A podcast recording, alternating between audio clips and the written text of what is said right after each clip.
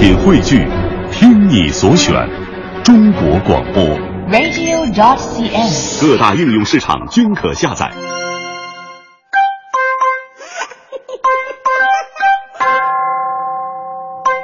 好，欢迎各位来到今天的大明脱口秀，我是大明。大家伙都知道啊，我这个体重在那摆着呢。我是一个特别喜欢吃的人，也就是传说当中的吃货。但是我觉得呢，吃货并不是什么贬义词，爱吃东西的人多数不是什么坏人，因为我们拼命的追求美食，没有时间去害别人。在我看来呢，大笑姑婆兼馋嘴这种女人多多益善。能吃能喝还能砍，这种男人千金不换。我们吃货的格言就是：好吃你就多吃点不好吃，嗯，多少也要吃点啊。尽管如此啊，吃货看起来是世界上最和蔼可亲的人，但其实我们吃货也是有自己的道德底线的。正所谓君子爱财，取之有道。吃货能吃，但不能下道，是吧？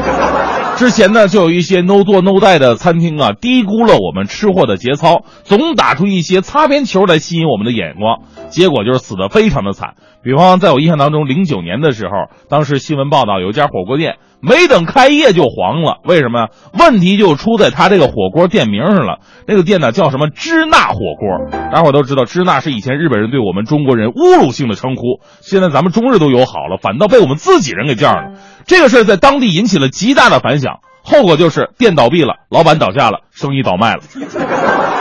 你说放着那么多的名字你不叫，你去叫叫一个伤害民族感情的名字，你干什么呢？你哪怕叫抗日火锅呢，对不对？再加上一道菜叫手撕鬼子，哎呦，这这火锅店挺血腥的。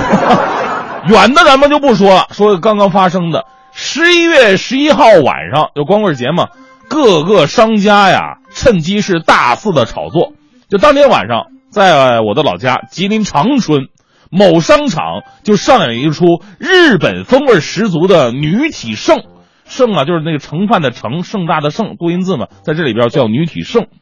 两名美女裸体躺在大桌子上，身体上摆放着各种食物，大批市民来围观，掏出手机拍照摄像，现场气氛非常的高涨，啊，把现今吃饭前先拍照的精神发挥到极致了，只是焦距对的可能不太一样而已。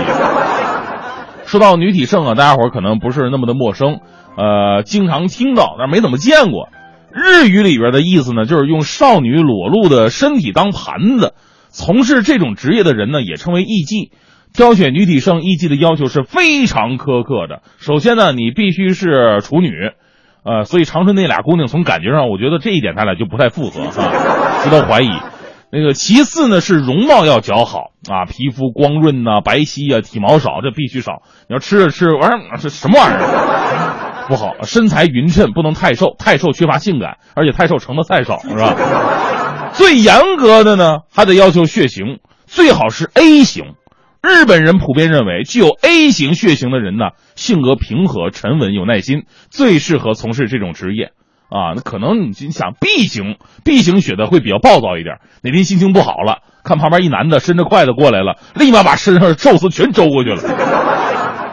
其实这种吃饭的方式啊，别说国际上不认可，就连在日本国内。也是非常小众的人才会去接受的，大部分都还有那么点道德底线的。有当过女体盛的女孩讲述过一些经历，说经常有些客人吃着吃着呀、啊，这筷子就不老实了，还有旁边讥讽嘲笑的。哎呀，这是哎呦，你看这姑娘怎么怎么的，也就是日本女人能忍下去，要我们东北大妞直接起来给她一大电炮。最恶心的啊！还真有把这个当饭吃的，哎呦，当时吃的特别开心啊！喝酒喝多了，最后吐都吐人身上了。所以这姑娘真的是不容易啊。绝大多数人认为这种日本的畸形文化传统是不会被认可的，而也不应该在全世界传播的。但是呢，就是以观念保守为称的这个中国，其实咱们对女体盛啊已经不太陌生了。除了前两天长春这一次。被媒体曝光的还有很多呢，比方说，二零一二年三月三号，辽宁大连一家饭店在美食节上也献上了少见的女体盛，这也只是因为在公共场所，所以才会被曝光。那些私底下整的，没人知道。而且你想象一下，一般老百姓能吃得起这个吗？啊，都是上流的人干下流的事儿吗？有新闻记录，最早的我查了一下，是在二零零四年的四月二号，女体盛啊在昆明和风村怀石料理餐厅首演，当时昆明市民对此普遍表示难以接受啊。十年前人们对这个确实太陌生了，导致工商局想管，想管这不能不管呢，但没有法律支持，他们也为难呢。法律上没有明文规定说不可以用人的身体当盘子盛菜，这怎么办呢？但但不叫停也不行，不叫停老百姓不能同意。后来呢，他们仔细研究这个工商管理办法，终于找到一条稍微靠谱的，把女体盛给叫停了。他们最后给出的官方解释是这么说的：啊，女体盛啊，违反了餐饮业餐具使用前一律要高温消毒的规定。这工商局点赞啊，这太聪明了。是人家姑娘消毒就很难了，你还得高温去。咱们说现在啊，做买卖开馆子确实不容易，想点招招那点顾客，哎，只要老百姓喜欢，大家伙买账，那是皆大欢喜的事儿。比方说，很多餐厅啊，都有着自己的一些奇思妙想。呃，加拿大多伦多和蒙特利尔有一个连锁店叫做欧诺埃尔餐厅啊，全都是黑灯瞎火的。人家的设计理念呢，就是摒弃眼前其他因素的干扰，这时候你的感官灵敏度就会提高。比方说，你眼睛看不见。但你的味觉呀、嗅觉呀，哎，就会特别的灵敏，以充分享受午餐的愉悦。这里边不能有一点点的灯光。当然了，这也是在建立在这个餐馆做良心饭的基础之上。你要像在咱们很多中国饭店就不行啊！我天天在外边吃，我知道啊，我一年能出吃出一套假发来。啊，这要没点光，我真的我肚子里都长毛了，你知道吗？咱们国内啊，其实也有很多有意思的饭店，呃，大家伙儿也可以说说自己吃过、见过的。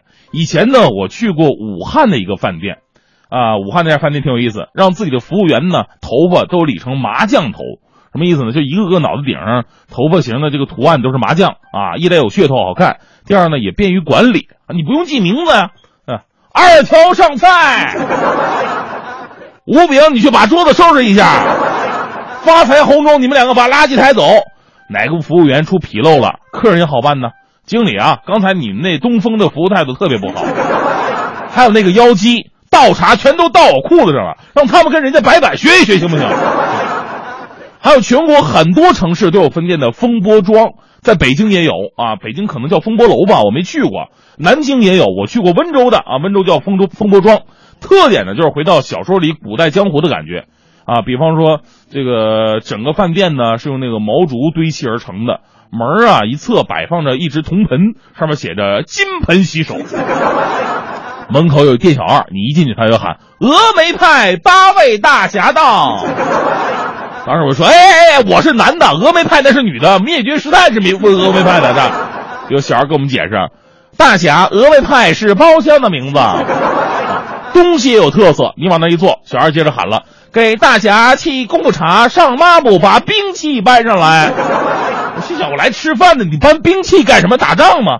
上来以后才知道，兵器啊是筷子，小李飞刀是勺子，抹布是餐巾纸，而牙签呢叫暴雨梅花针。